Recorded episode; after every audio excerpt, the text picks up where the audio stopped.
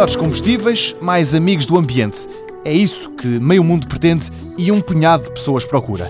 Viviana Silva, investigadora na Universidade do Porto, criou um aditivo, um aditivo verde. Tínhamos duas pontos ambientais, era reduzir a dependência do petróleo como fonte de matéria-prima para produzir combustíveis e depois ter um impacto em termos do ambiente por via de diminuição dessas emissões os motores de combustão a diesel têm um impacto mais negativo nas, nas, partículas e por isso era este o ponto principal que nós queríamos eh, atacar, era a emissão de partículas para a atmosfera. Ora, apesar do nome comum ser esclarecedor, ele é também enganador. Viviana Silva faz questão de sublinhar que este aditivo verde não é bem um aditivo. Nós chamamos aditivo para gás óleo, tecnicamente este termo é incorreto.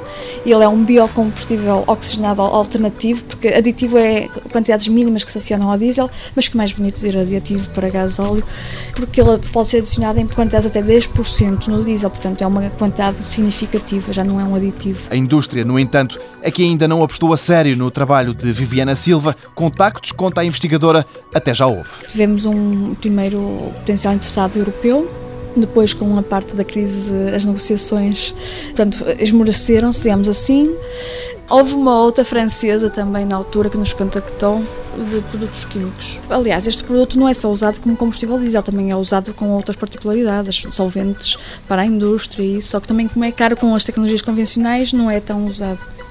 E então temos uma outra empresa que estava na altura interessada na patente as coisas também não evoluíram, digamos assim, em termos de negociação de propriedade intelectual, que isto é uma coisa, penso que difícil. O aditivo que Viviana Silva criou e que se pode misturar com o gasóleo já foi premiado e louvado, tanto em Portugal como no estrangeiro. No entanto, e pelo menos para já, ainda não chegou aos domínios da produção industrial.